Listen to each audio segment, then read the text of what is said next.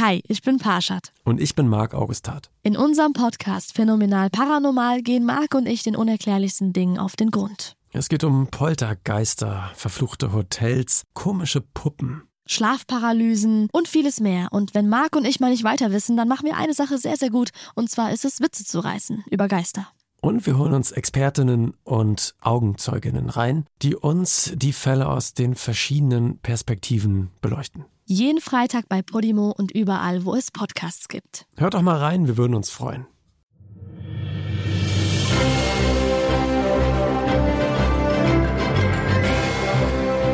Hallo Filmfans und herzlich willkommen zu einer weiteren Ausgabe von Leinwandliebe, dem Filmstarts-Podcast. Mein Name ist Sebastian Gertschikow und ich bin wie immer nicht alleine.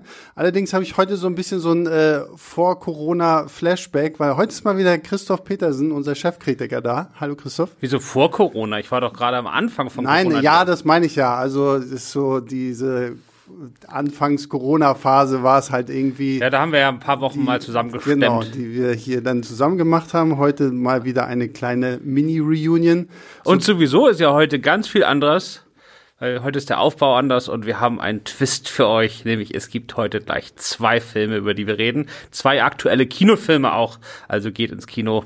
Äh, genau. Wenn es möglich ist. Ne? Ich meine, viele haben ja immer noch, ich höre immer noch von vielen, dass sie gar nicht so irgendwie ins Kino können oder so. Und ähm, ja, aber genau, wir haben zwei Kinofilme, die beide, ähm, du hast es ja schon gesagt, Christoph, einen Twist äh, inne haben. Deswegen werden wir anfangs erstmal so ein bisschen allgemein reden und es wird dann am, äh, zum Ende hin natürlich auch noch einen Spoiler-Teil geben, weil gerade bei einem der Filme, finde ich, macht es durchaus Sinn, erstmal über den Twist zu sprechen, weil dann baut sich der Film, finde ich, nochmal ganz anders auf. Und äh, als kleines Schmankerl hatten wir gedacht, äh, packen wir noch unsere Lieblingsfilme mit besonderem Twist mit dazu. Da reden wir dann irgendwann auch noch hier drüber. Ja, Aber, ich würde sogar sagen in der Mitte. Genau. Erstmal die Filme ganz allgemein, dann geht ihr ins Kino, hört euch auf dem Weg genau. unsere Top 5 Lieblingstwists aller Zeiten an und danach reden wir noch über die beiden Twists, weil ich finde daran also es könnte, sollte auch so ein bisschen so ein bisschen darum gehen, was macht eigentlich einen guten Twist aus? Mhm. Muss der einfach nur clever sein oder steckt dann in, bei den ganz guten vielleicht noch ein bisschen, ja. ein bisschen mehr dahinter? Genau. Ja, und wir haben das hier heute richtig romantisch mit neuer Beleuchtung. Das ist hier, ich habe schon vorhin gesagt, jetzt fehlt nur noch so eine Zigarette und ein Whisky, dann könnten wir hier sehr tiefgründige philosophische äh, Podcasts aufnehmen bei schummrigem Licht. Ja, sieht so ein bisschen aus wie bei dieser Böhmermann TV Talkrunde. es ist so wir haben hier so eine kreisrunde Lampe, die so ein bisschen aussieht wie eine Mini-Version aus Stanley Kubricks War Room. Ähm, aber Na, ich ja. fühle mich hier die ganze Zeit wie so ein Engel, der so einen Heiligenschein über seinem Kopf trägt. Okay, wenn wir ein Foto machen würden, dann würde es wahrscheinlich genauso aussehen. Aber so, jetzt genug Gefase, wir reden über Filme. Und unser erster Film ist Irresistible von dem äh, Comedian John Stewart, den die meisten wahrscheinlich von seinem Run bei der Daily Show kennen dürften. Today Show. Oder Daily Nein, Show. Daily Show. Das war die, die ähm, ja, sicher, Comedy Central ja. Geschichte. Gibt's ähm, immer noch. Genau, gibt's immer noch. Jetzt macht's ja Trevor Noah, ja. aber vor Trevor Noah war John Stewart dran. Der ist jetzt mal wieder unter die Regisseure gegangen. Christoph, worum geht's? Ja, genau. Also John Stewart ist ja einer dieser Talk- oder Comedy-Show-Moderatoren, die sich in ihrer langen Zeit durchaus sehr stark auch politisch eingemischt haben. Also er hat damals zum Beispiel dafür gesorgt, dass die ganzen äh, schwer verletzten oder langzeitkranken Feuerwehrleute nach 9-11, die da im Einsatz waren, äh, alle ihr Geld bekommen. Also der mhm. hat nicht nur Comedy gemacht. Er kämpft ja immer noch für die. Ne? Der, also, also, er hat nicht nur Comedy ja. gemacht, sondern er hat auch Comedy gemacht, die tatsächlich was bewegen sollte. Und deswegen passt es jetzt vielleicht ganz gut, dass er als zweiten Film, er hat Regie geführt und das Drehbuch geschrieben, äh, eine politische Satire gemacht hat. Und darin geht es um einen, äh, um einen Mann, um einen, einen Witwer, ein Farmer irgendwo im mittleren Westen, er gespielt von Chris Cooper. Und der ist so eigentlich von allem, also alles spricht dafür, dass das der typische Vorzeigerepublikaner ist, ne? So, so ein hm. gestandener Farmer da, der so richtig kernig ist und so Ex-Marine. Und der hält vor dem, äh, was weiß ich, vor dem Dorfrat oder so, aber auf einmal eine flammende Rede, indem er sich, in der er sich dafür einsetzt, dass es darum geht, den Schwächsten zu helfen und dass eine Gesellschaft nur so gut ist, wie sie mit den Schwächsten umgeht und so. Mhm. Also eigentlich so, was eher Linkes, sage ich mal. Mhm. Und diese Rede geht halt total viral auf YouTube. Und daraufhin äh, kommt der demokratische Partei-Spinner, also der, der sich Wahlkampfmanager, sage ich mal, äh, Gary Zimmer, gespielt von Steve Carell, auf die Idee, daraus so eine Show zu machen. Also der fährt dann dahin und versucht ihn zu überreden. Äh, der heißt Jack Hastings, der Mann, äh, der Farmer, äh, versucht ihn zu überreden, jetzt für das Bürgermeisteramt zu kandidieren, obwohl für die Demokraten, obwohl in dem Dorf noch nie auch nur ein Demokrat in die Nähe gekommen ist, da mal mhm. irgendwie einen Blumentopf zu gewinnen. Und das fängt sehr klein an schaukelt sich dann aber so hoch, dass aus dieser Bürgermeisterwahl in diesem kleinen Dorf dann so eine nationale Medienshow wird. Irgendwie, da werden riesige Wahlkampfteams aufgebaut und es wird halt alles 100 Nummern größer, als es eigentlich der Fall sein sollte. Ja, fand, das fand ich schon tatsächlich ganz spannend so. Also ich meine, man hört ja immer so ein bisschen, wenn in den USA Wahlkampf ist, wie da mit Geldern rumgeschoben wird und so. Und das fand ich tatsächlich bei dem Film ganz schön, wie Stuart das quasi so auf kleinem Niveau eigentlich zeigt, was plötzlich alles so passiert, weil erst hast du ja nur Gary Zimmer, dann kommt ja irgendwann noch seine äh, republikanische Konkurrentin, gespielt von Rose Byrne, irgendwie mit dazu, die plötzlich mitkriegt, so, okay, wenn der da ist, dann, dann ist da irgendwas, weswegen ich auch da sein muss. Und äh, dann schaukeln die sich ja auch so gegenseitig so hoch mit, äh, auch mit diesen Wahlspots und was weiß ich nicht alles, wo ja irgendwie einer wieder fieser wird als der andere, so wo man sich echt immer an den Kopf fasst und sich denkt, wow, so, also das, das sollte mal hier bei uns jemand ausprobieren, irgendwie so eine Wahlspots zu machen, das wäre schon ziemlich heftig. Ich fürchte fast, dass er damit Erfolg haben könnte. Aber persönlich ist es natürlich so, ich würde niemals denjenigen wählen, von dem ein solcher Spot kommt. Mhm, äh, aber das ist halt so. Und es schaukelt sich hoch und es ist halt, äh, es schaukelt sich vor allen Dingen so völlig an den Menschen und ihren wahren Problemen vorbei mhm. hoch, ne? Also wie man das erwartet. Es geht am Anfang vor allen Dingen darum, welches Wahlkampfteam hat das bessere Wi-Fi. Weil es ist halt alles, es wird alles per Computer ausgewertet. Also die ganzen Wählerschaften und welche Botschaften man wohin bringen muss. Und es gibt diesen wunderbaren Gag, wo die Datenanalystin rausfindet, dass in diesem einen Block in diesem Dorf also eigentlich macht man es ja so, dass man so Staaten oder Großstädte mhm. auswertet mhm. und fragt, was muss ich denen erzählen, damit die mich wert. Aber ja. jetzt auf dieser Dorfebene gehen die wirklich Block für Block und überlegen, was muss ich den Menschen erzählen, was muss ich den Menschen erzählen. Und in diesem einen Block leben fast nur Single-Frauen Ende 30. Und es ist halt so, so eine, so eine politische Weisheit, dass Single-Frauen Ende 30, die, die, stehen da drauf, wenn man ihnen umsonst Verhütungsmittel gibt, mhm. wenn man das quasi zu einer, einer Krankenkassenabrechnungssache macht. Und deswegen werden dann da haufenweise Pamphlete hinge, hingekarrt, in denen steht, dass die Demokraten dafür sind. Und später kommt halt raus, es war ein Nonnenkloster.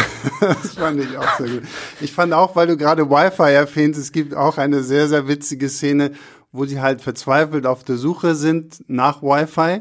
Und der einzige Ort in der ganzen kleinen Stadt, der gutes Wi-Fi hat, ist die Schule.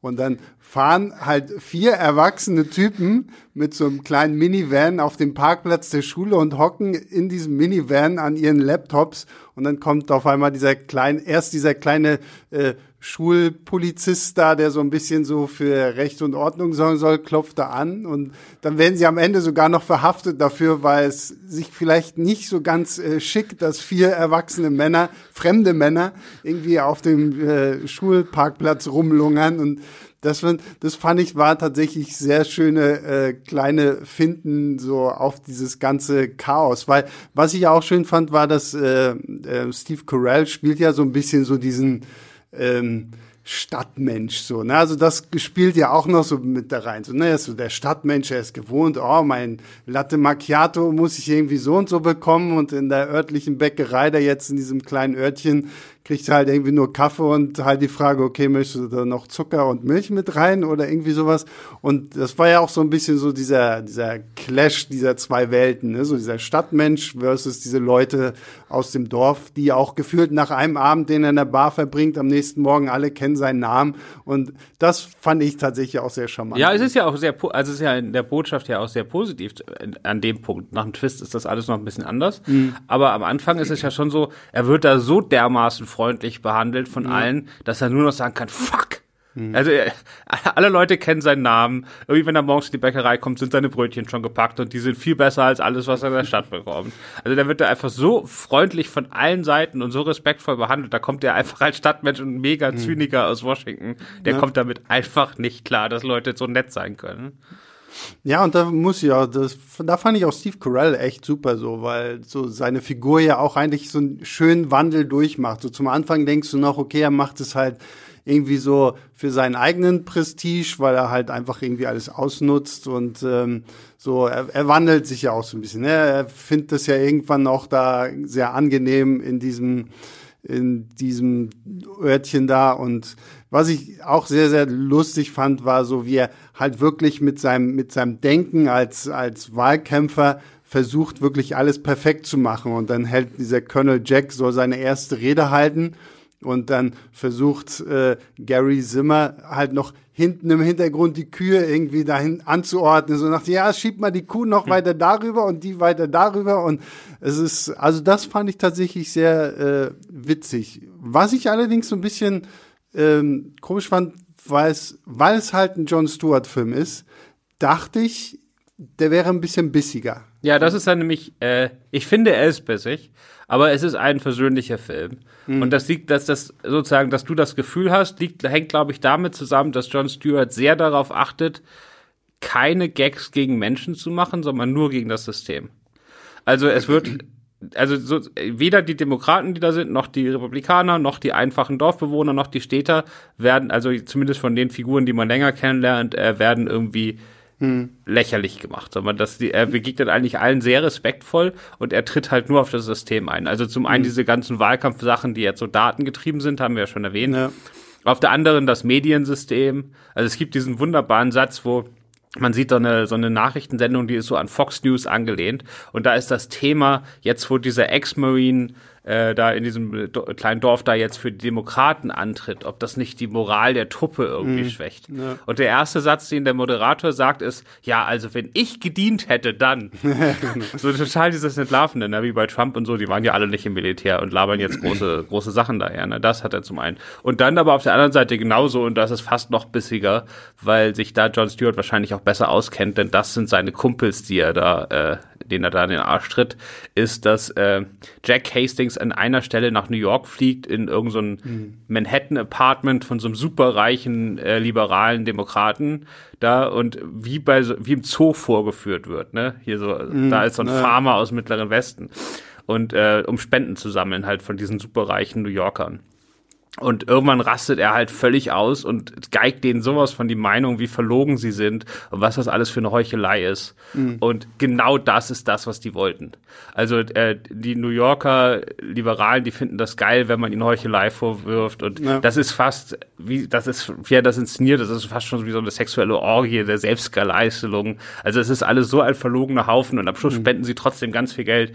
Also das sind schon Sachen, wo es dann ein bisschen böser wird, aber insgesamt ist es ein ein schöner Film, es ist ein netter ich Film. Sagen, also so eine so eine Feel-Good-Satire irgendwo finde ich so ein bisschen, weil wie gesagt, also ich finde es auch gut, dass er gegen das System wettert und jetzt nicht irgendwie direkt sagt so nach dem Motto so Republikaner sind böse und Demokraten sind gut. Es gibt auch einen äh, sehr schönen Satz, der irgendwie mal im Film fällt. Es geht äh, um Werte und nicht um Identitäten und das finde ich ist tatsächlich irgendwie so so ein passender Satz, dem dem John Stewart ja auch in diesem Film folgt. Aber teilweise hätte ich es mir, also ich glaube, mein Denken war einfach dadurch, dass ich John Stewart hauptsächlich durch seine Daily Show kannte, wo er ja schon auch mal noch ein bisschen Dollar draufgehauen hat.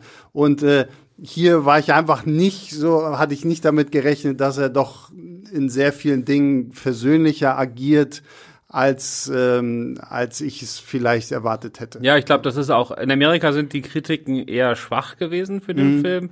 Und ich glaube, das hängt ganz viel damit zusammen. Ja, ja, absolut. Das kann ich mir Auf der anderen Seite, ich habe jetzt, äh, wir können ja jetzt schon zur Wertung kommen und dann eigentlich zum nächsten Film mhm. gehen, weil wir werden ja nachher noch länger über den Twist reden, auch wenn ihr nach der jetzigen Beschreibung gar nicht auf die Idee kommen würdet, dass no. es aus, ausgerechnet bei diesem Film einen riesigen Twist gibt.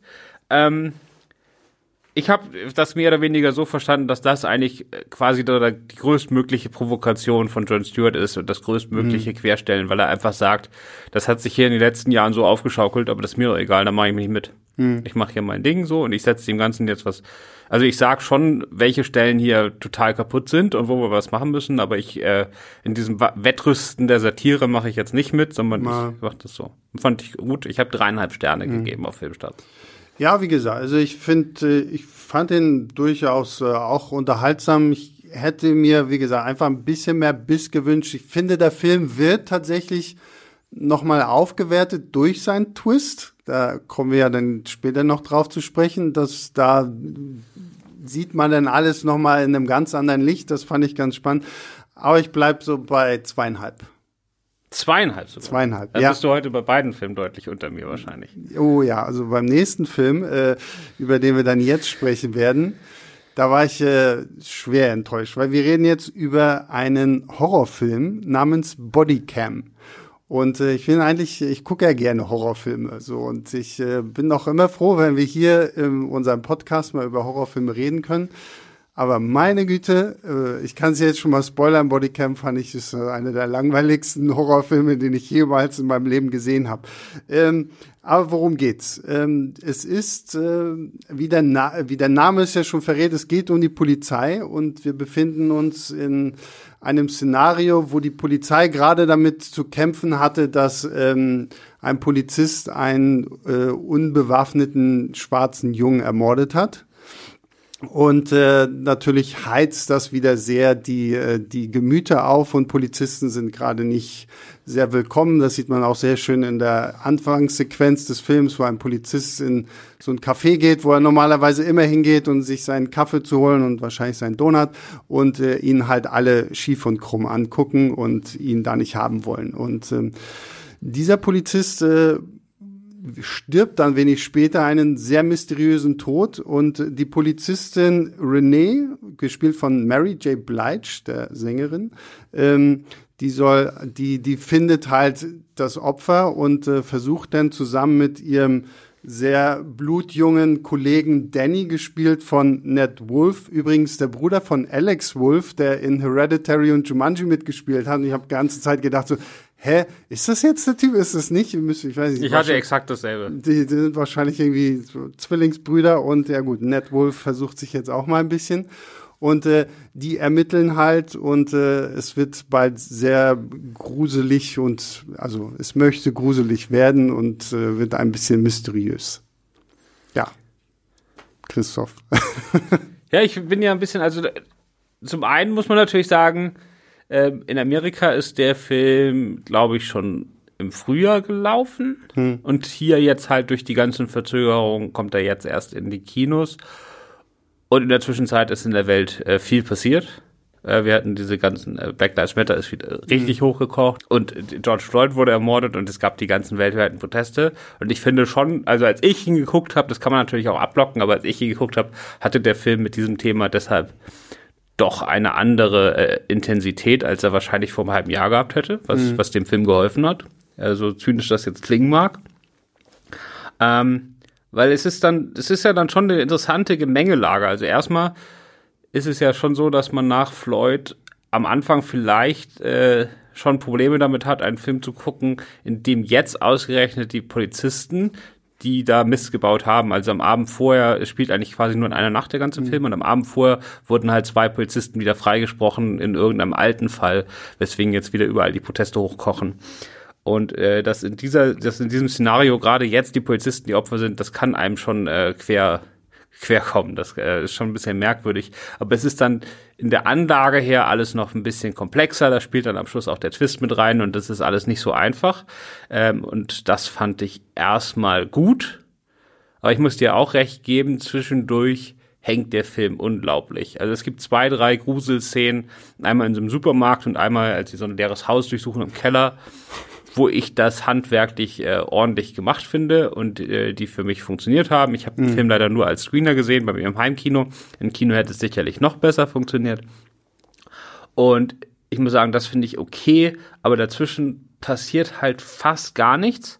Äh, das Problem ist, dass Mary J. Blige, die ja vor einigen Jahren noch doppelt für einen Oscar nominiert war, ja, die spielt unglaublich gelangweilt in diesem Film ja. oder einfach gar nicht gelangweilt ist das falsche Wort. Das ist scheint sich schon anzustrengen, aber das ist alles so, als ob sie das nicht interessiert. Ja. Sie findet da diese völlig mutilierten Kollegen von sich, die da irgendwie auseinandergerissen wurden, so halb. Mhm. Und es ist alles so, ja, ja also das fand ich auch. Also ich habe auch danach dann irgendwie mir echt gedacht, okay, und die Frau war wirklich mal für einen Oscar als beste Nebendarstellerin irgendwie nominiert. So das merkt man in diesem Film so null. Also sie hat so keinerlei Regung, keine Emotion und was du auch meinst, ich fand auch diese, diese Horrorsequenzen. Also es gibt relativ zum Anfang, wo die Renee und Danny ähm, das Haus einer vermeintlichen Zeugin, die sie unbedingt finden wollen, irgendwie durchsuchen. Und das ist, wie es sich für einen Horrorfilm gehört, natürlich so eine alte Bruchbude, wo du schon von draußen sehen kannst, okay, da hat offensichtlich seit mehreren Jahren niemand mehr irgendwie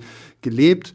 Und da gehen sie dann rein und es passiert einfach nichts. Es ist so wirklich, sie sucht irgendwie oben, er sucht irgendwie unten, dann macht er mal die Schublade auf, dann fliegen ihm vor lauter Schreck irgendwie ein paar Kakerlaken oder irgendwie was entgegen und das sind so, das sind so die billigsten der billigsten Jumpscares, die einfach nur deswegen so ein bisschen funktionieren, weil vorher fünf Minuten gar nichts passiert ist und auch alles still war und auf einmal ist halt ein lautes Geräusch und die Person schreit und das war's dann und so horrormäßig fand ich den echt stinkend langweilig. Also auch nicht gut inszeniert, so denn es gibt auch in diesem, genau in diesem Haus gibt's halt auch diese Szene, wo wir Mary J. Blige halt den, den Flur so lang laufen sehen und wie sich das gehört, siehst du dann im Hintergrund halt irgendwie so ein Schatten und dann dreht sie sich um und guckt in die Richtung und der Schatten ist weg und dann dreht sie sich wieder zur Kamera und wir sehen wieder den Schatten und es war aber irgendwie so, so also da fehlte auch so komplett für mich, für mich dieses Timing, dass ich auch nur irgend, in irgendeiner Form irgendwie Grusel empfinde. Das, also den fand ich wirklich ganz, ganz blöde inszeniert, auch ehrlich gesagt. Ja, sehe ich ein bisschen anders. Also ich finde die, die Sachen handwerklich schon okay. Also die Grusel, also die Jumpscare-Szenen finde ich auch nicht mehr als solide. Hm. Ich finde in dieser äh, Supermarktszene, wo dann auch viel, viel mehr Leute gleichzeitig da sind und wieder drei oder vier hm. Fraktionen miteinander interagieren und man sieht ja auch alles, weil das Licht meistens an ist und das ist dann alles schon eine Nummer komplexer, die fand ich tatsächlich gut. Ähm, aber es gibt dann ein großes Problem mit dem Twist und das ist gar nicht, was der Twist auflöst, sondern wann er kommt und hm. warum er erst zu spät kommt. Ja. Äh, ich hätte den Twist deshalb nicht gemacht, weil das, was ich durch den Twist erfahre, hätte ich einfach, um diesen ganzen Film vernünftig gucken zu können, ganz am Anfang gebraucht. Oder mhm. nach einer halben Stunde. Ja. So, weil die gesamten Emotionen, die man bei diesem Film, das ist ja eigentlich quasi eine Rachegeschichte. Wenn man die ganzen Emotionen, die man bei diesem Film eigentlich empfinden sollte, fehlen völlig, weil man die nötigen Informationen dafür erst am Schluss bekommt. Und dann kann man sich hin, sozusagen zurückrechnen, wie sich der Film angeguckt hätte, wenn man das vorher gewusst hätte. Äh, aber das hilft ja nicht mehr, sondern man hat dann eigentlich, also das ist so ein Fall, wo der Twist eher was wegnimmt oder dadurch, dass es den Twist gibt, der Film was verliert. Während bei äh, Irresistible ist es genau andersrum. Da bringt der Twist was extra ja. und der den Twist hätte man auch weglassen können, dann wäre der Film genauso gut gewesen oder so und dann durch den Twist gibt's was extra. Mhm. Und hier ist durch die Entscheidung, dass man unbedingt einen Twist haben will, hat man den Film eigentlich eher geschwächt. Ja. Und äh, was ich auch komisch, also die Entscheidung habe ich nicht so ganz verstanden. Der Film heißt Bodycam und ich zum Anfang dachte ich, okay, das ist jetzt so ein so ein so ein ähm, Found Footage, Footage Ding wie dieser ähm, End, heißt der End of Watch mit ja. ähm, Jake Gyllenhaal und Michael ja. Pena, den, den ich sehr mag tatsächlich. Und ich hätte jetzt echt gedacht, dieser Film baut sich auch ein bisschen mehr dadurch auf, dass wir halt so so diesen Horror auch so ein bisschen Body durch diese ganzen Körperkameras da irgendwie mitbekommen. Aber das war ja irgendwie so, wird ja kaum eigentlich äh, verwendet. Also ab und zu sehen wir mal so ein bisschen irgendwie Material aus irgendwelchen Überwachungskameras, aber so die Bodycam selbst ist quasi nachher auch nur das Mittel, um den Twist halt noch so ein bisschen mehr zu erläutern. Ähm, aber ansonsten ich weiß, ich weiß auch nicht, ob ich es cooler gefunden hätte, wenn es jetzt so ein reiner Found-Footage-Kram gewesen wäre, weil ich bin nicht generell nicht so ein großer Fan von diesem ganzen Found-Footage-Wackelkamera-Zeug. Ähm, aber zumindest äh, gerade bei dem Titel hätte ich mir gewünscht, dass sie es einfach auch ein bisschen mehr einsetzen. Ja. Wäre was gewesen. Ne? So mhm. war er einfach in den, gerade in den Szenen zwischen den einzelnen Grusel-Set-Pieces halt echt wenig da. Ja. Und obwohl unfassbar grausame Sachen äh, geschehen in dieser Nacht, wo irgendwie, da würde das, das ganze Polizeirevier völlig ausrasten mhm. in der realen Welt, ja. wenn da nach und nach irgendwie die ganzen Kollegen abgeschlachtet werden. Und hier sind die alle ganz cool und sagen, gehen wir nach Hause, ist nicht so schlimm, können wir morgen klären. Wo man sich einfach, what the fuck? Und, ja. und sie spielt halt dazu dann diese, also emotionslos und dadurch sitzt man auch als Zuschauer irgendwann. Ja, und, und das Schlimme fand ich auch, ähm, während Mary J. Blige halt so komplett emotionslos spielt, ist dieser Ned Wolf genau das Gegenteil. Und das finde ich erklärt sich halt auch erst, wenn du den Twist des Films eigentlich kennst, warum er die ganze Zeit eigentlich irgendwie immer so aufgelöst und irgendwie ziemlich schnell in Panik gerät und sowas alles und das, das passt halt einfach so. Na, die spielen schon ein bisschen so diese typische Idee von sie ist die abgeklärt oder ja, der ja, abgeklärte klar, Kopf, genau, der, ja. den, der, der alles schon erlebt hat und so. Aber die, auch die hat halt nicht erlebt, dass ihr halbes Präsidium in einer Nacht in die Hälfte in Stücke gerissen wird, ja. Also da kannst du noch so der abgeklärteste Kopf der Welt sein. Äh, das nimmst du trotzdem nicht einfach so hin. Mhm. Und selbst wenn, also dann macht es halt für den Zuschauer aber keinen Spaß, weil der sagt sich auch so, wenn, wenn nicht mal die betroffenen Polizisten sich darum scheren, wenn ihre Leute da niedergemetzelt werden, warum soll ich mich dann drum kümmern. Ja. Aber wie gesagt, also durch die ganze Anlage, die ich doch äh, dann, also ich fand das Ganze schon ziemlich ambivalent und so. Ähm, und ich fand einzelne Szenen gut und deswegen bin ich am Schluss noch bei großzügigen zweieinhalb. Ja. Für mich war das so eine, so eine schlechte Akte X-Folge. Also mir hätte nur noch gefehlt, dass irgendwann zwischendurch Mulder und Scully auftauchen und das Ganze ermitteln irgendwie. Aber ich fand, ich fand ihn echt langweilig. Ich habe mich wirklich sehr gequält bei diesen anderthalb Stunden, deswegen ich gebe einen Stern. Also das war für mich, also als Horrorfilm hat er für mich komplett versagt und so als Cop Drama oder wie auch immer man das bezeichnen möchte, hat es von den Charakteren her nicht wirklich funktioniert. Nicht, nicht deine Woche. Aber dann nee. kommen wir doch jetzt mal nämlich zu unseren fünf Lieblingstwists aller Zeiten. Ja. Ich sage ganz klar nicht beste, sondern Lieblingstwists. Genau, ne? ja. Es geht also Sachen, ja die uns persönlich irgendwie was bedeuten. Außerdem habe ich die Hälfte der Filme, die da jetzt die da eigentlich rein müssten, sind mir nicht eingefallen. Also dementsprechend, es sind Lieblingstwists und wir machen das folgendermaßen. Natürlich verraten wir die Twists, ansonsten wäre es ja ein bisschen Banane. Wir nennen aber immer zuerst den Filmtitel und warten dann ein paar Sekunden. Dann könnt ihr ein bisschen vorspulen oder äh, auf Pause drücken, wenn das jetzt einer der Filme ist, die eh ganz oben auf eurem DVD-Stapel liegen und die ihr euch jetzt genau, nicht äh, ja. kaputt machen wollt. Ist ein bisschen schwierig, diese Folge heute, da müsst ihr immer sehr aufpassen. genau. Und Aber danach, wenn wir dann durch sind, dann reden wir noch über die beiden Twists von Irresistible und Bodycam. Genau. Aber gut, äh, wer möchte dann anfangen? Immer der, der fragt. Okay, also ich muss meinen Zettel umdrehen. Wir fangen natürlich mit Platz 5 an. Und Platz 5 ist jetzt minimal geschummelt mhm. bei mir, weil das ist jetzt wirklich, äh, da zählt der Film, äh, bei den anderen habe ich wirklich nur den Twist genommen und beim fünf, bei Platz 5 zählt aber jetzt der Film selbst und meine Erfahrung damit auch ein bisschen mit rein. Okay. Weil das ist der Film, der mich damals, äh, das ist der Film, nachdem ich eine Woche nicht geschlafen habe und danach war ich Kinofan und dann war ich äh, Kino-Extrem-Fan und dann wurde ich Filmkritiker. Also das ist der Film, der mein ganzes Leben verändert hat. Oha, jetzt äh, Trommelwirbel. Ja, und das ist Wes Cravens Scream von 1996. Okay. Das war damals diese absurde Erfahrung, dass ich wirklich eine Woche lang nicht schlafen konnte, bei meinem kleinen Bruder ins Bett gekrabbelt bin. Äh, aber ich fand es nur geil, ne? Also das, äh, das hätte ich ja gerne heute auch noch, ne? Ich habe ja keine Angst mehr im Kino mhm. und ich erschrecke mich auch nicht. Aber ähm, das war geil. Also das war eine so extreme Erfahrung. Und der Twist ist natürlich legendär.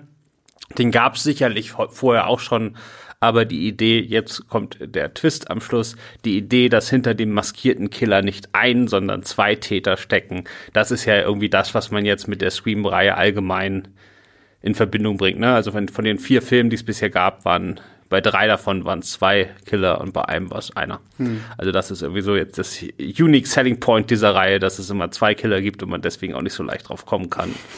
Und ähm, dass damals Billy Loomis und Stuart Stu Marcher, die beiden gespielt von Skeet Ulrich und Matthew Lillard, die Täter waren in Scream 1.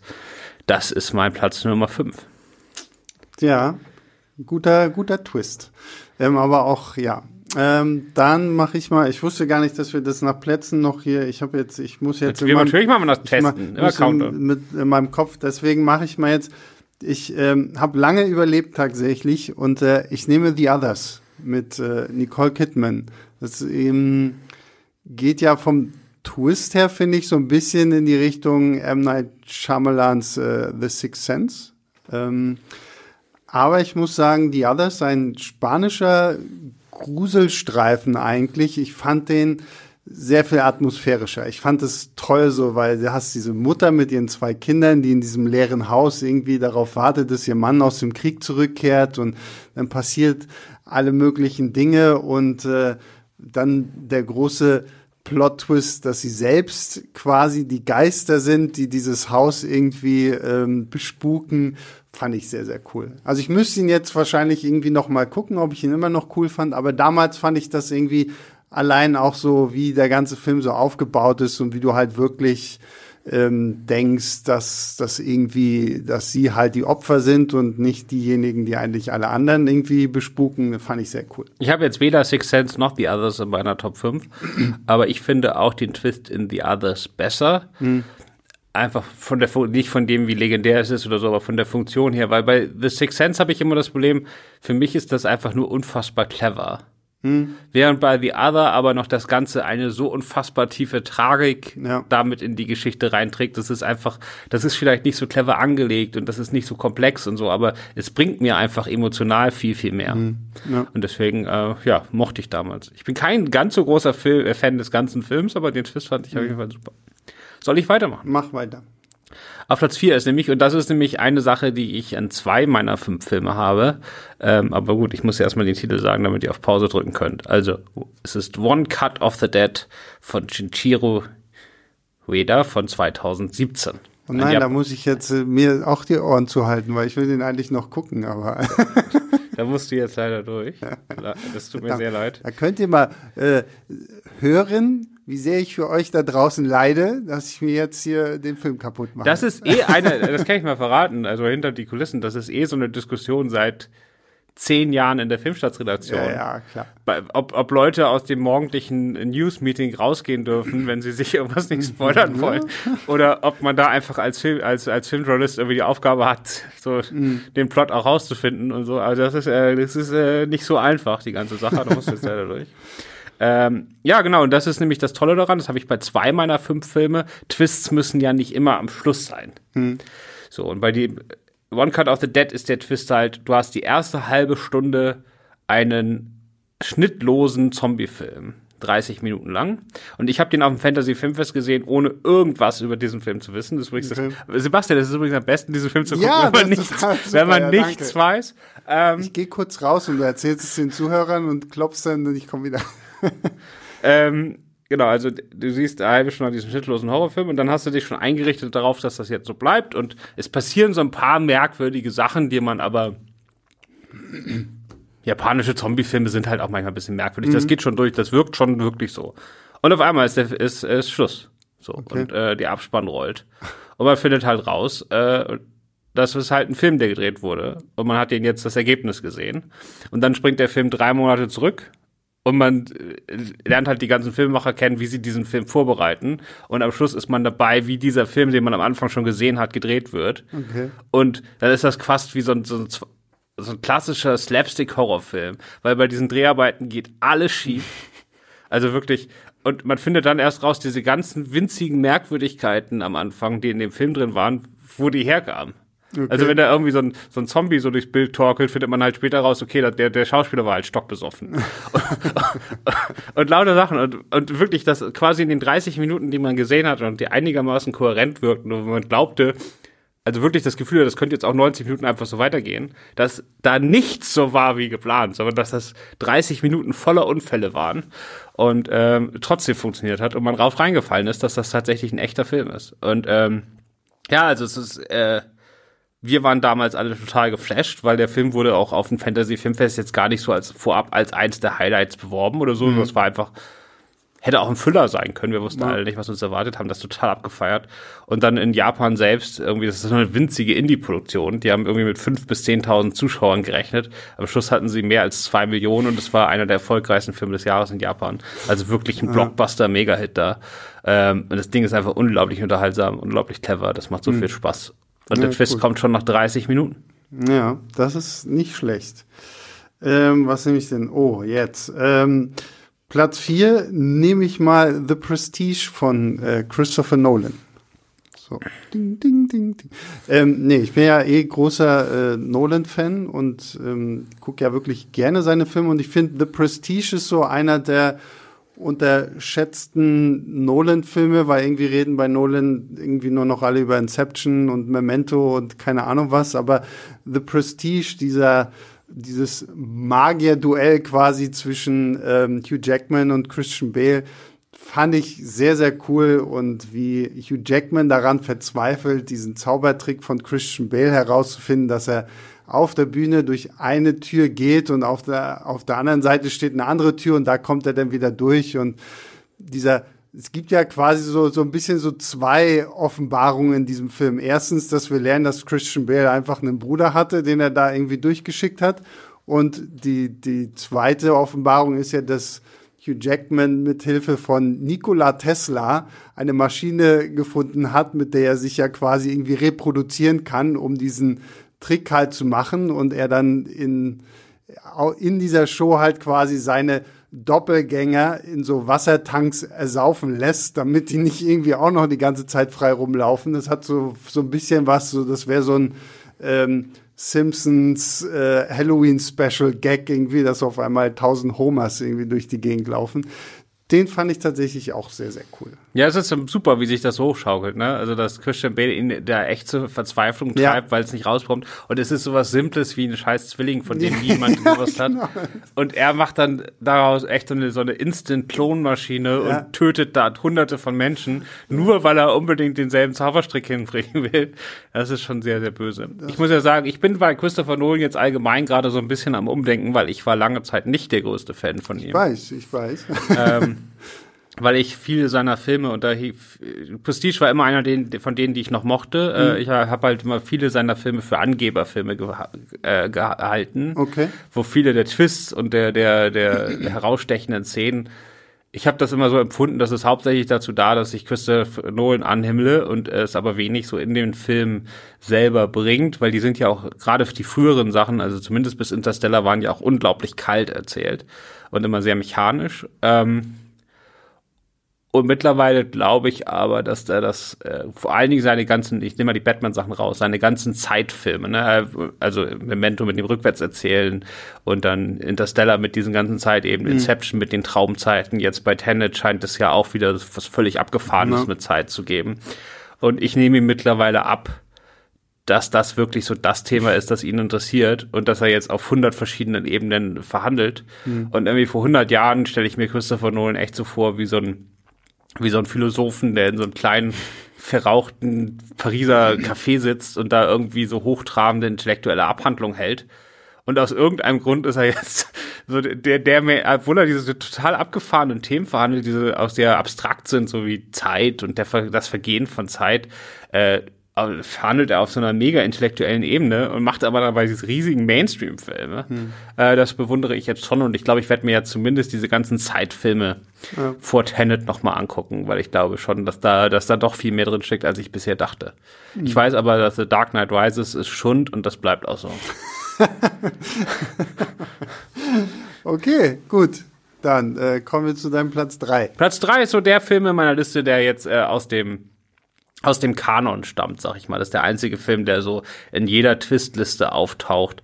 Aber ich musste den dann doch mit reinnehmen, weil er für mich perfekt äh, dieses Meer, also nochmal eine komplett neue Perspektive, mhm. die der alten nichts wegnimmt, aber der nochmal unglaublich viel hinzufügt. Und das ist äh, der originale Planet der Affen von Franklin J. Mhm. Schaffner mhm. von 1968. Jetzt warten wir kurz. Ich kann ja erzählen, worum es im Film geht. Genau. Es geht darum, dass Charlton Heston und einige andere Astronauten äh, fliegen ins Weltall und haben dann, glaube ich, irgendwie ein Problem oder so und haben eine Notlandung und landen auf einem fremden Planeten.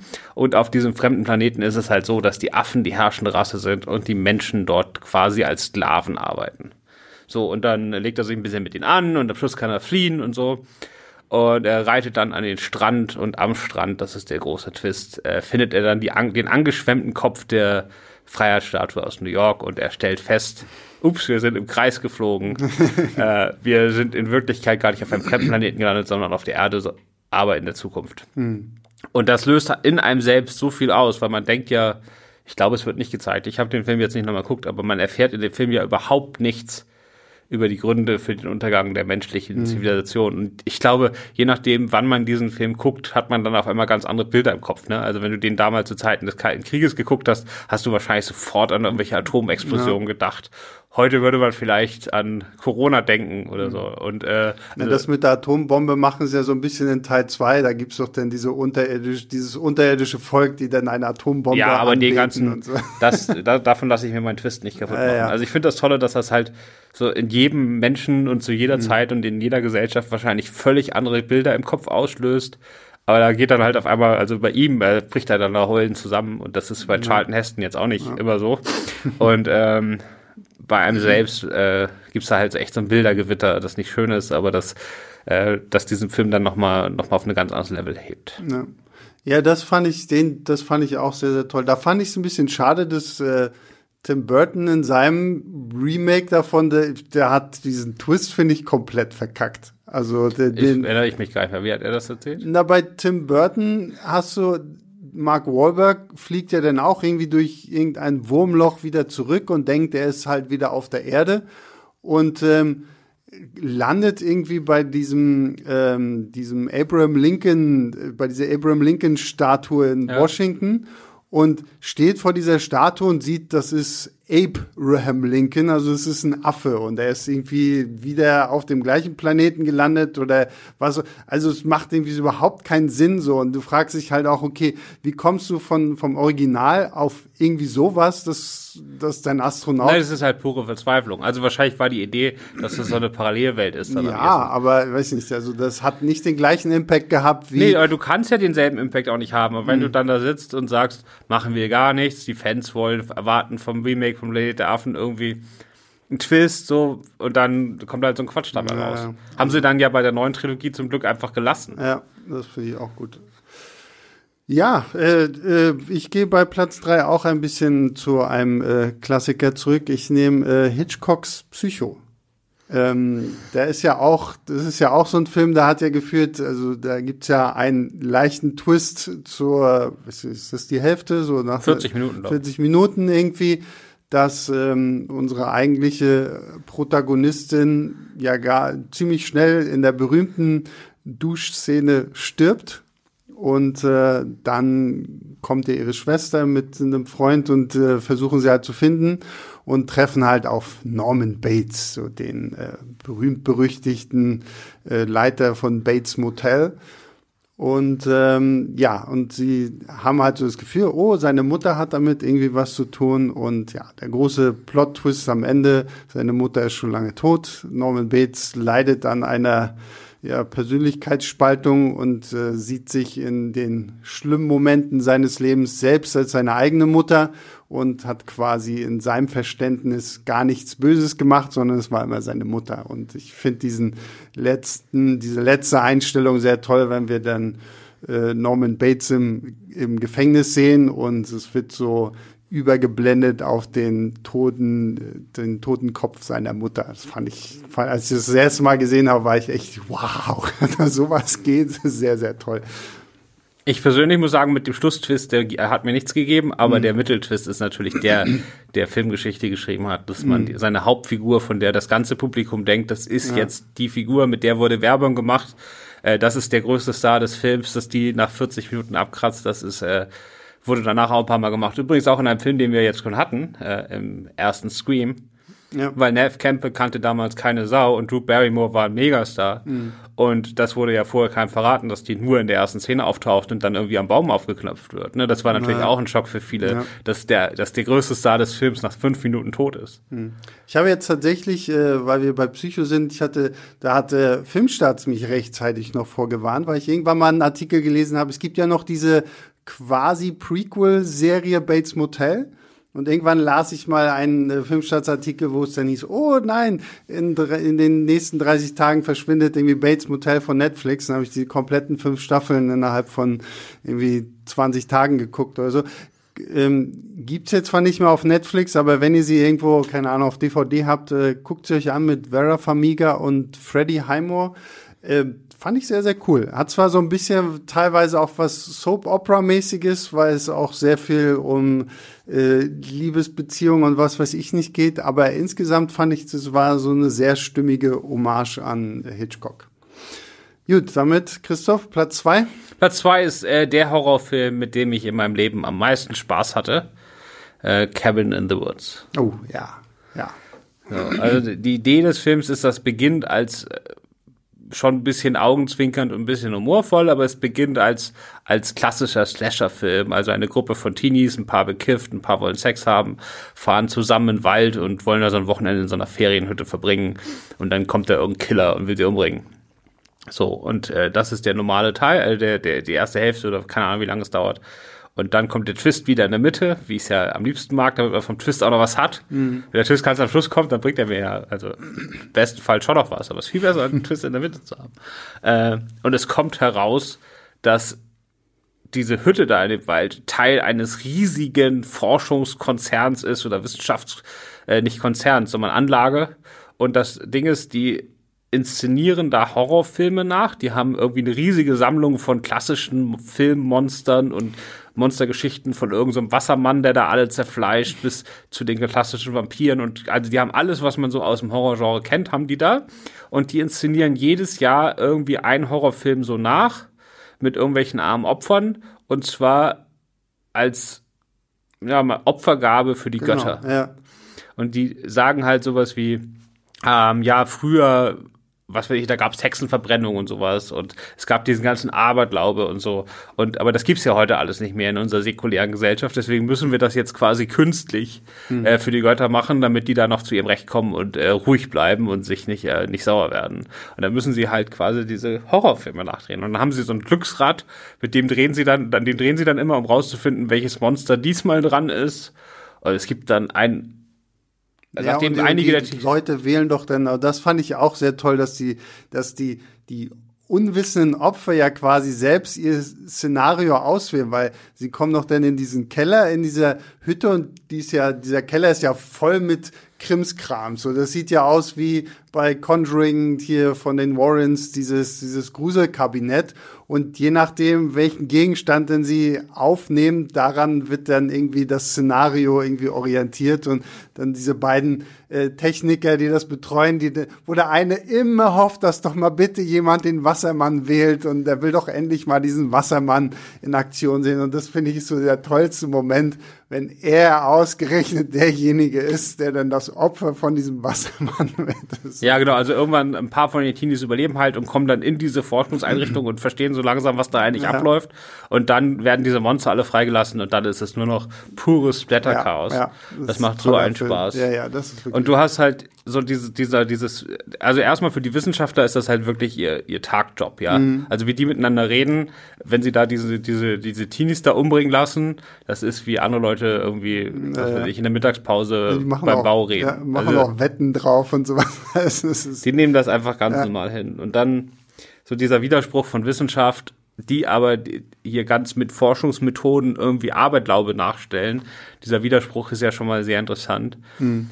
Und dann am Schluss gibt's natürlich noch den weiteren Twist, der dann aber tatsächlich eher ein Gag ist, den ich aber trotzdem nett finde. Dadurch, dass es nicht, dass einige der Teenies entkommen und sie es nicht geschafft haben, den Horrorfilm zu 100% nachzustellen, kommt am Schluss eine gigantische Hand aus dem mhm. Boden und macht alle platt. Also die, die Götter sind sauer und ja. äh, die wollen jetzt ihr Recht haben. Ich fand auch schön, dass dieser, dieser Tempelraum, den sie dann haben, so wo quasi so jedes Opfer auch so diesem typischen Klischee von so einem Teenie-Horrorfilm, so dann die Jungfrau und der Krieger und der Intellektuelle, also die haben ja dann auch alle so diese Bezeichnung, die wir halt alle so aus diesem Horror-Genre-Tropes irgendwie schon so kennen und das fand ich auch sehr, sehr toll, sehr, sehr cooler Film. Ja, mit einem noch jungen Chris Hemsworth. Genau, das stimmt. Der ja. den und Red, wie heißt es? Red Flood? Nee, wie heißt das Red Remake? Dawn. Red Dawn, genau. Die beiden hat er ja für MGM gedreht, irgendwie Mhm. noch 2008, 2009, also noch ganz zu Beginn seiner Karriere.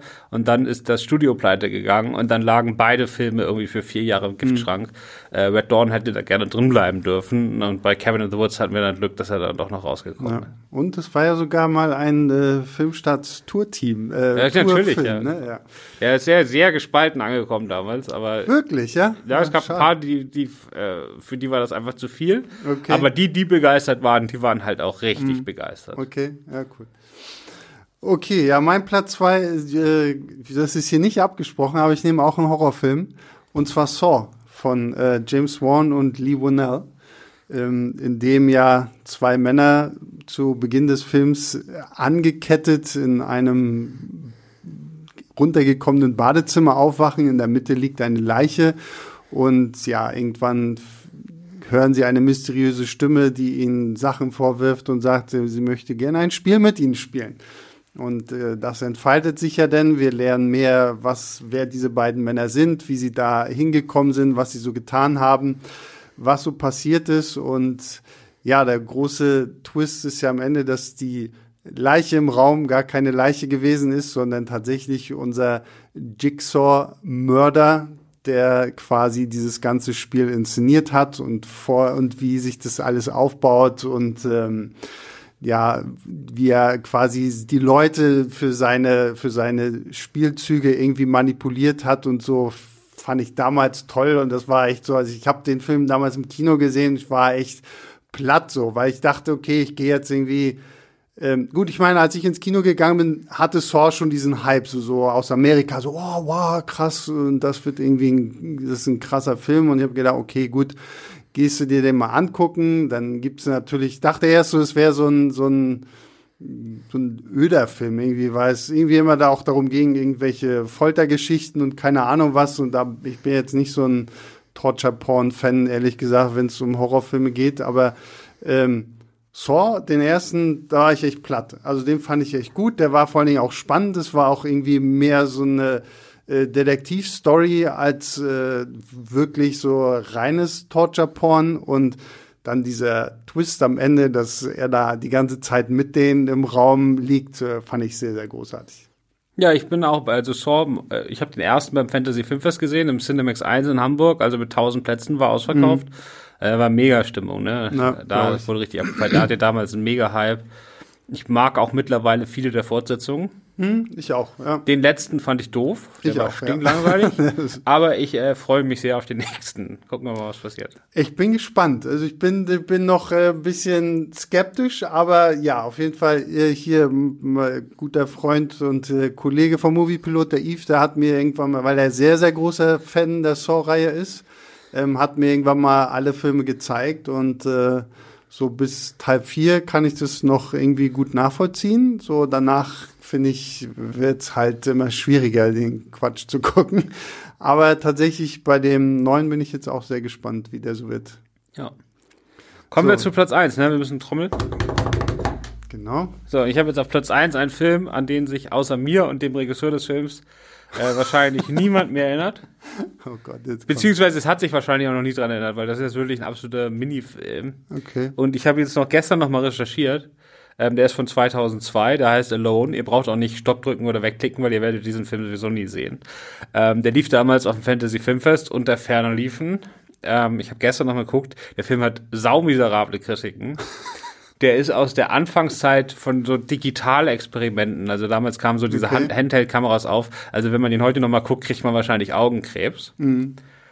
Aber äh, dafür, dass dieser Film dermaßen unbedeutend ist, dass der so schlecht sein soll, äh, dass ich noch fast 20 Jahre später andauernd an diesen Twist denke. Äh, ich meine, das, das muss ja für den Twist sprechen, oder? Auf jeden Fall, ja, das stimmt. Und dann erstmal, du kennst das wahrscheinlich, ne? Ich erzähle sie trotzdem. Ähm, Vater und Sohn fahren Auto und haben einen schweren Autounfall. Ist nicht, Mhm. äh, nicht der Film übrigens, ne? das kommt gleich. Und haben einen schweren Autounfall. Der Vater ist sofort tot.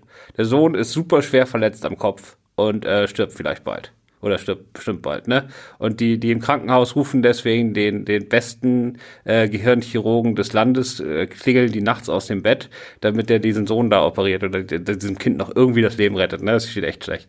Und dann kommt er halt im, ähm, im Krankenhaus an und alles wird vorbereitet und so. Und gerade als er losschneiden will, äh, der Chirurg äh, losschneiden will, äh, sagt, äh, sagt der Chirurg, äh, kann ich nicht machen, fängt an zu twittern, wird ganz kreidebleich und sagt, das ist mein Sohn, den kann ich nicht operieren. Aber Was, ist die, was, ist die, was ist die Lösung? Keine Ahnung. Der Chirurg ist die Mutter.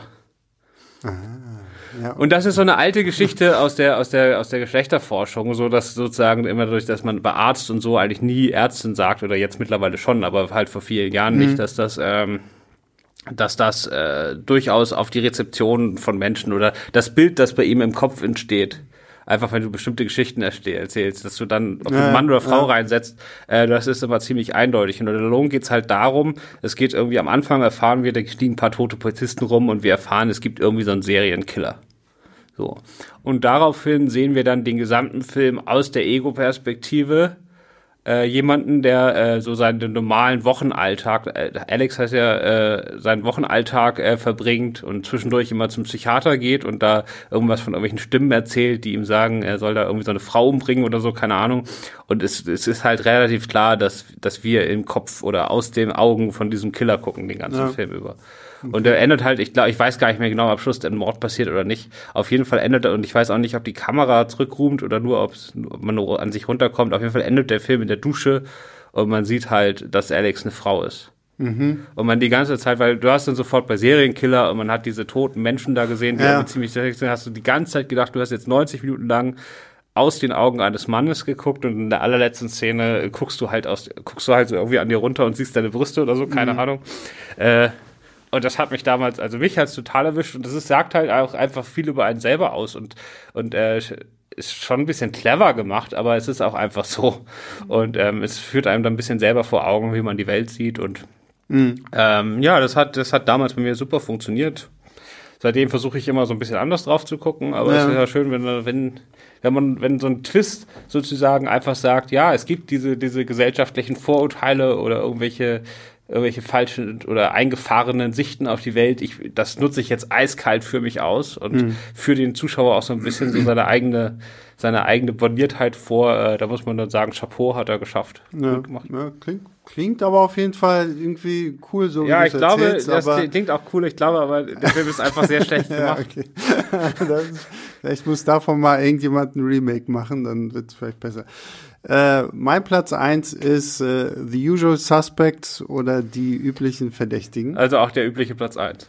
Ich weiß nicht, ist das so der übliche Platz ja, eins? also schon das, so Top 3 mit Das ist, üblichen Verdächtigen, Six Sense und dann ein dritter. weil die üblichen Verdächtigen ist so, ich habe den irgendwie, weiß nicht, 2000 oder wann irgendwie das erste Mal auf DVD gesehen, weil den jemand dabei hatte und der fängt ja relativ normal an, wo du dir nicht so unbedingt denkst, so, okay, da kommt jetzt ein großer Twist. Wir haben halt diese Räuberbande, sage ich mal jetzt, so die irgendwie in zwischen die, die Fronten gerät und dann gibt es diesen berühmt-berüchtigten ähm, Gangsterboss Kaiser Sosse, äh, von dem irgendwie niemand weiß, wer das ist. Und noch nie hat ein Mensch ihn gesehen und das überlebt. Und dann gibt es aber irgendwann im Film doch jemanden, der das überlebt hat. Und ähm, ja, das ist so, das ist eigentlich so eine, so eine cool, also ich fand den auch cool inszeniert, so als, als, als Heist-Action-Film irgendwie. Und ähm, ja, und am Ende finden wir dann heraus, dass ähm, der, äh, der, das Mitglied dieser Bande, der so, so leicht humpelt und den alle so ein bisschen für, für geistig nicht so ganz auf dem Dampfer halten, gespielt von äh, Kevin Spacey, ähm, dass der in Wirklichkeit Kaiser Sosse gewesen ist. Und, äh, und quasi er erzählt ja eigentlich auch mehr oder weniger einem Polizisten die ganze Zeit so die Story, wie das alles überhaupt passiert ist. Und so dieser Moment, wenn der Polizist so plötzlich alle Puzzleteile zusammenfügt und äh, mitkriegt, dass er gerade eigentlich die ganze Zeit diesen Typen, den er ständig gesucht hat, vor sich hatte, ähm, fand ich toll. Auch so dieser Reveal, wenn quasi aus äh, Kevin Spaceys Hinkefuß ein normaler Fuß wird und sein, sein Gang halt normal ist und er dann einfach irgendwie in ein Auto steigt und wegfährt, fand ich toll. Fand ich toll. Also den mag ich sehr. Der Film, also dieses Ende wurde ja mittlerweile so unfassbar viel verarscht. Ja, dass klar. ich das nicht mehr so ganz ernst nehmen kann. Zum Beispiel dieses, die einige Momente, die damals noch frisch waren, wie zum Beispiel, er hat ja, muss ja irgendwann sich zwischendurch äh, für irgend, ich weiß gar nicht mehr für was, für irgendwas muss er sich einen Namen ausdenken. Ja, ja, genau. Und nimmt dann einfach irgendeinen Namen, der auf irgendeine Tasse gedruckt ist oder Genau. so. Und das ist dann das, woran dann später der Polizist merkt, dass er sich das alles Ja. mal ausgedacht hat. Und dieser Moment, den gab es seitdem so oft in so vielen anderen Filmen. Und das ist einfach, das ist halt immer das Problem, wenn, wenn, dann, wenn dann irgendwie das Original oft genug kopiert wird, Klar. dann wirkt auch das Ja. Original irgendwann Ja. nur noch wie ein Klischee. Deswegen, also was Kevin äh, Spacey Twists angeht, äh, ist sieben da bei mir vorne, aber What's in the box? What's Hm. Ja, the genau. ja, der ist auch gut, da habe ich auch überlegt, ob ich sieben nehme, aber ich finde, Usual Suspects hat bei mir noch, zumindest so von Erinnerung her, so einen größeren Eindruck hinterlassen. Ja, cool. Dann kommen wir zurück zu den Filmen dieser Woche. Und ich würde sagen, wir enden auf einer positiven Note. Das heißt, wir fangen mit Bodycam an. Ach Gott, ja, gut. Soll ich kurz? Ja, mach. Also der Twist ist eigentlich, na, der Twist ist ganz einfach. Es geht ja darum, dass von Anfang an es offensichtlich eine dunkle Macht gibt, die diese Polizisten da irgendwie in die Luft reißt, auseinander zerstückelt, umbringt, keine Ahnung. Und am Schluss kommt halt raus, dass das der Rachegeist ist von diesem Jungen, der da auf äh, ziemlich brutale Weise von den Polizisten irgendwie erschossen wurde. Also irgendwie die ähm, schießen ihn, glaube ich, zunächst nur an.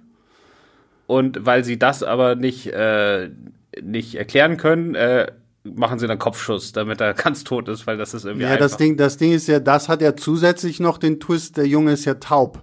Ach, genau. Das heißt, äh, sie, sie, sie, sie rufen ja die ganze Zeit, ah, und äh, nimm die Hände hoch und was weiß ich nicht, und er reagiert ja nicht. Und daraufhin bekommen sie ja dann irgendwie die großen gestandenen Polizisten, die gegen diesen kleinen Jungen da vorgehen, auf einmal irgendwie Panik oder was auch immer und schießen ihn ja an und bekommen dann erst mit, dass er taub ist, aber sie wollen es halt irgendwie vertuschen, deswegen bringen sie ihn dann auch nochmal mit so einer mit so einer Tüte richtig um und äh, der, der, einer der Polizisten später stirbt ja auch genau dadurch, dass er irgendwie mit so einer Tüte irgendwie abgewürgt wird und sowas alles und ja und was, was ja dazu gehört, ist, dass der Danny, der ja dann später quasi der, der Partner von dieser Renee wird, war ja mit dabei und seine Bodycam hat das ja quasi auch alles irgendwie aufgezeichnet. Das ist ja dann auch so der Grund. Sie sieht dieses äh, Material dann und erfährt, dass ihre ganzen Kollegen, die sie eigentlich alle so hochhält, irgendwie damit beteiligt waren und dass das der Grund gewesen ist, warum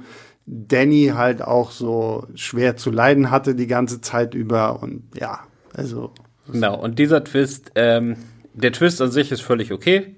Haut einen jetzt Ja. nicht um. Äh, auch dieses mit dem, dass die, die, wie du das gesagt hast, dass, dass die Polizisten alle auf eine Art ermordet werden, die irgendwie noch was damit zu tun hat, finde ich auch okay.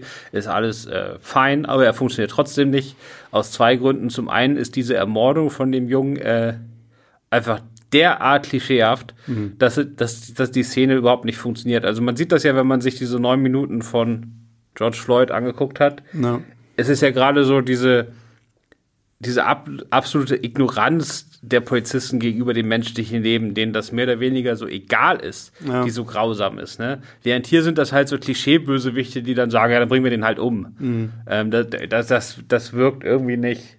Und der, der, der Polizeichef, der dann später, wo dann noch der Twist ist, dass er zu den Bösen gehört, das ist halt echt alles so platt und peinlich aufgelöst. Aber das viel größere Problem ist halt, du hast den ganzen Film über 90 Minuten lang irgendeine unsichtbare Kraft, die irgendwas macht. Es gibt ja keine Regeln dafür, was die kann oder nicht kann. Das heißt, du hast diese normalen Geistersachen nicht, sondern es passieren halt einfach irgendwas. und immer wenn im Film irgendwas passieren kann und man nicht weiß warum, ist das schwierig, ja. ja. Also man kann das auch schon machen, wenn man sich richtig Mühe gibt, also ist schwierig. Aber diese ganzen Emotionen, du hast halt einen Geist auf Rachefeldzug. Und diese Wut ist ja auch nachvollziehbar, die da bei dem entsteht, warum er überhaupt zum Geist geworden ist. Mhm. Aber all das erfährst du erst am Schluss. Und das fehlt dir den ganzen Film über, weil du den ganzen Film über diese Emotionen überhaupt nicht hast. Ja, ne, und vor allem, was ich halt irgendwie merkwürdig fand, wenn er auf Rache aus ist, so, auch so diese Begründung, warum jetzt diese René plötzlich auch irgendwie mit in seinem Rachefeld. Also offensichtlich ist dieser Geist nicht darauf aus, einfach nur die Mörder äh, zu töten, sondern einfach alle Polizisten, weil er killt ja irgendwie gefühlt jeden Polizisten, den er irgendwie finden kann. Das fand ich halt auch irgendwie blöd. Also wenn er so bestimmte halt äh, traktiert hätte, hätte ich das irgendwo noch interessanter gefunden. Und auch die Tatsache, dass äh, was wir vorhin ja gar nicht erzählt haben, ist, diese Renee hat ja auch äh, einen schweren, tragischen Hintergrund. Sie hat ja ihren kleinen Sohn verloren, der irgendwie in so einem Pool ertrunken ist.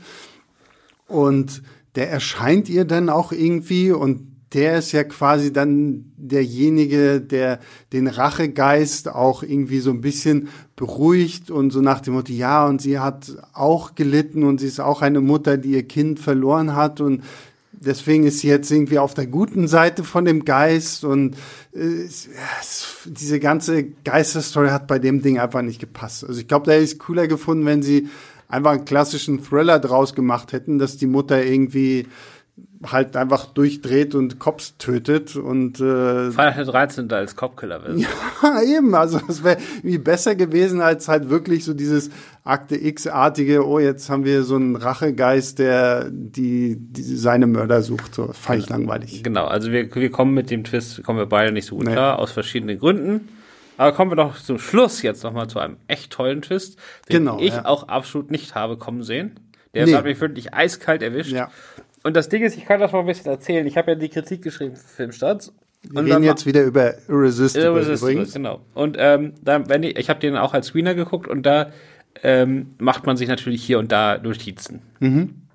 Und ich hatte äh, während des Films viele negative Sachen aufgeschrieben. Hm wo ich sage, dass äh, John Stewart da in seine eigenen Fallen reingetreten ist. Zum Beispiel ist er ja dieser, er macht ja jetzt diese ganz progressive Politik-Satire, wo er in allen Seiten ja schon Vorwürfe verteilt. Und dann gibt es diese Szene, dass äh, Steve Carell da ankommt und die Tochter von diesem Farmer da kennengelernt, äh, gespielt von Mackenzie Davis aus dem letzten Terminator-Film, ja. die halb so alt ist wie Steve Carell, mhm. nicht mal halb so alt. Und es gibt diesen typischen ersten äh, Blick, so oh, ja, ja, den man aus romantischen Komödien kennt. So eine Zeitlupe noch. ja, wo jeder Zuschauer weiß, also da, da, da wird einfach die Macher sagen dem Zuschauer, übrigens, Liebe auf den ersten Blick, die mm. beiden kommen zusammen. Und da habe ich gedacht, es kann ja nicht Steve Carell, der jetzt diesen progressiven Film macht, dieses alte Klischee da verwenden, dass er, dass der alte weiße Mann da jetzt mit der, natürlich mit der jungen, unbedarften äh, Bäuerin da zusammenkommt. Mm. Was soll denn der Scheiß? Und es gab noch einige weitere solche Sachen und die werden alle mit dem Twist zur Seite gewischt. Ja, ja, das fand ich auch sehr toll. Also Weil, der Twist, möchtest, möchtest ja, du, ich, ich, ich, äh, ich, löse den Twist auf.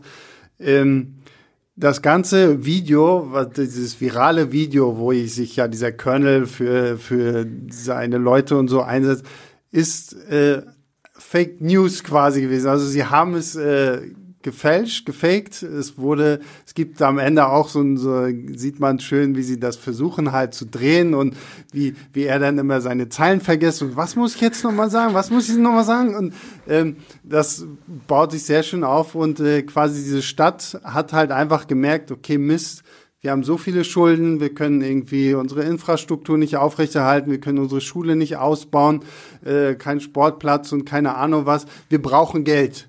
Wie kriegen wir Geld? Hm. Lass uns irgendwie halt Wahlkampf hierher holen. Diese ganzen Wahlkämpfer, die, die pumpen ja dann so viel Geld in unsere Stadt. Da haben wir dann Millionen Jahre was davon, weil so viel Kohle dann reinkommt, ähm, dass wir alle Probleme quasi beseitigen können. Und deswegen fest halt äh, diese Diana, die Tochter von dem Colonel, halt diesen Entschluss mit der ganzen Stadt, okay, wir faken jetzt so ein, so ein Video in der Hoffnung, dass es halt tatsächlich auch ähm, ankommt. Und natürlich kommt es an, weil wie Christoph ja am Anfang schon meinte, okay, wir haben hier jemanden, der irgendwie halt wie so ein klassischer Republikaner daherkommt und dann aber sehr, sehr andere Werte vertritt. Und ähm, es funktioniert ja dann auch. Und das schaukelt sich ja dann hoch, da haben wir ja schon drüber gesprochen. Und Sie bekommen Geld ohne Ende und können nachher Schule bauen und was weiß ich nicht alles. Und alles haben sie nur quasi nur gemacht, um an das Geld zu kommen. Ja, und das ist, wird auch super aufgelöst, weil am Schluss ist der große Wahltag und man kennt das ja als Hollywood-Film. Ja. Jetzt spitzt sich alles zu und der Wahlkampf geht eins zu eins aus. Mhm. Beide stimmen für, beide Hauptkandidaten stimmen für sich selbst und sonst genau. stimmt kein Mensch ab, weil alle sich das vorher schon gemacht haben. Ja. Und es wurden halt auch jede Menge Super PACs gegründet. Mhm. Super PACs sind so, Vereine oder so, die Geld sammeln für Wahlkampf, aber mit dem ein, ein, äh, mit dem eigentlichen Wahlkampfteam nichts zu tun haben. Die dürfen mhm. auch nicht miteinander reden. Ja. Das wird oft immer, ist ein schöner Gag, weil die müssen dann im ja. Büro an verschiedenen Stellen setzen und dürfen kein Wort miteinander reden, weil das irgendwie streng verboten ist. Und diese Superpacks sind eins der größten Probleme des amerikanischen Wahlkampfsystems, mhm. weil da fließen Milliarden aus allen möglichen Quellen und was da an Bestechung und Schieß mich tot gibt. Und hier nutzen sie es einfach aus, weil sie all dieses Geld in diesen Superpacks einsammeln, das übrigens nicht zweckgebunden ist, auch in der Realität nicht, mhm. und dass sie einfach nicht ausgeben für den Wahlkampf, sondern behalten das. Ja. Und dann haben sie am Schluss ein paar Millionen oder viele Millionen, äh, mhm. dass sie dann, die, die sie dann für ihre Schule ausgeben können. Und das ist halt super. Und das, äh, diese Diana ist halt das wahre Mastermind dahinter. Ja. Und die erklärt dann halt auch Steve Carell, du hast doch nicht wirklich geglaubt, dass ich ja, auf dich stehe. So, so, ja, ich bin halb so alt wie du. Ja, genau. du so, ich bin 28, was, was stellst du dir hier vor? Das fand ich auch sehr toll. Und wie gesagt, ich finde halt durch diesen äh, Twist wird dieser Film halt auch nochmal zu, zu was ganz, ganz anderem so, ne? Weil so diese ganzen, weil vorher ist es halt recht seicht und es plätschert halt so dahin und es ist halt wirklich so eine nette Komödie, die so ihre Momente hat und also dieser Twist, finde ich, hebt es tatsächlich nochmal hoch und zeigt quasi auf, auf kleiner Ebene, wie krank und kaputt dieses komische Wahlsystem mit diesen ganzen Förderern und was weiß ich nicht alles ist. Und wenn man sich dann mal überlegt, was so diese ganzen großen Wahlkämpfer, wenn die dann da äh, Millionen von Stars und keine Ahnung was bekommen, wo du dich dann auch fragen musst, okay, und wo ist das ganze Geld dann? Da kann ich jetzt, wir sind ja fertig, kann ich ja zum Schluss vielleicht noch einen kleinen Serientipp geben, der dazu gehört. Oha, na dann los. Weil das ist meine Lieblingsserie der letzten 20 Jahre. Oha, jetzt kommt's. Und zwar heißt die Nathan for You. Kennst du? Nee. Nathan for You, das ist von Comedy Central und das ist quasi eine Parodie auf diese ganzen Wirtschaftshilfe äh, Formate im Fernsehen. Sowas mhm. wie diese Restaurantretter und Hotelretter, ja. weißt du, die immer so reinkommen und so ein Wirtschaftsding da wieder auf Vordermann bringen. Und er ist halt so ein Snob, äh, der irgendwie auf so einer Wirtschaftsschule in, mit, in Kanada war mit ganz tollen Noten, sagt er immer. Und dann sieht man immer im Vorspann sein drei, vier, drei. ja, okay, und er ist halt so quasi Unternehmensberater. Und das ist aber alles echt. Also er ist natürlich eine Kunstfigur und er macht halt Gags, aber er geht in echte Unternehmen und alles, was er da ah, tut, ist echt. Ja. Und in meiner, einer meiner absoluten Lieblingsfolgen geht er halt in so einen Streichelzoo. der irgendwie kaum noch, da kommt kaum noch jemand vorbei, irgendwo so ein mhm. abgelegenes Streichelzoo. Und er sagt halt, wir brauchen hier ein Heldentier und ein virales Video. Mhm. Und dann drehen sie mit gigantischem Aufwand, wie irgendwie so ein kleines Schäfchen ins Wasser fällt. Ja. Und dann ein Schwein da ins Wasser springt und dieses Schäfchen an Land drückt. Also da schwimmt das so gegen. Und dann, ähm, die machen das teilweise mit, die haben dann so aus Plexiglas, dass du das nicht siehst, äh, unter Wasser so eine, so eine, so eine Spur gebaut, mhm. aus der das Schwein nicht raus kann, so. damit das Schwein quasi gegen das Schaf gegenschwimmen muss, weil ansonsten hat das Schwein das einfach nicht gemacht. Ja. So, und dann waren da unter Wasser noch jede Menge Taucher, die das irgendwie so in die richtige Richtung gedrückt haben. So. Also riesig aufwendig. Ja. Dem Taucher gibt's hinterher auch noch schöne Sachen, weil äh, einer von denen, den bedroht er dann richtig so mit Mafia-Methoden, damit er das mhm. vorher nicht ausplaudert und so. Das sind dann die Satire-Momente. Mhm. Ja, und dann haben sie das gedreht und das Ding ist viral gegangen wie sonst was. Also wirklich, das war in jedem Frühstücksfernsehen auf der gesamten Welt ist dieses Video gelandet. Also die Idee, dass man äh, virale Videos fälscht, das ja. ist absolut Also er, hat, er gibt ja noch viele andere Folgen, wie er also bei seinem Taxiunternehmen will er unbedingt, dass jemand ein Kind im Taxi bekommt, weil das kann man auch geil vermarkten. Mhm. Und deswegen bietet er halt Hochschwangeren, kann man, darf man bei diesem Taxiunternehmen dann sonst fahren, weil sie hoffen, dass jemand kurz ein Taxi oder Auto bekommt und so. Also ganz äh, viele abgefahrene äh. Ideen. Gibt, glaube ich, vier Staffeln und so. Okay, ja, klingt gut. Und ähm, also absolutes Meisterwerk. Die ganze Serie ist einfach nur mhm. grandios, mhm. aber die Folge ist auch toll und äh, es funktioniert. Nathan for You. Nathan for You, da habt ihr es. So, damit sind wir am Ende angekommen. Ihr habt jetzt zwei Filme zur Auswahl, um mal wieder ins Kino zu gehen. Bodycam und Irresistible. Ja, von uns klare Empfehlung für den zweiten. Für Irres Irresistible schon, ja. Für Bodycam eher nicht unbedingt. Ähm, ja, Christoph, vielen lieben Dank. Hat ja. Spaß gemacht. Super. Und äh, ihr da draußen, euch auch vielen Dank für die Downloads, die E-Mails, die wir bekommen an leinwandliebe.filmstarts.de. Da kommen nämlich immer wieder fleißig Vorschläge, Lob und Kritik. Äh, freuen wir uns immer sehr drüber. Also schreibt uns wegen was auch immer an leinwandliebe.filmstarts.de. Und ja, wir hören uns nächste Woche wieder. Und bis dahin bleibt gesund, geht ins Kino. Bis zum nächsten Mal. Ciao, ciao.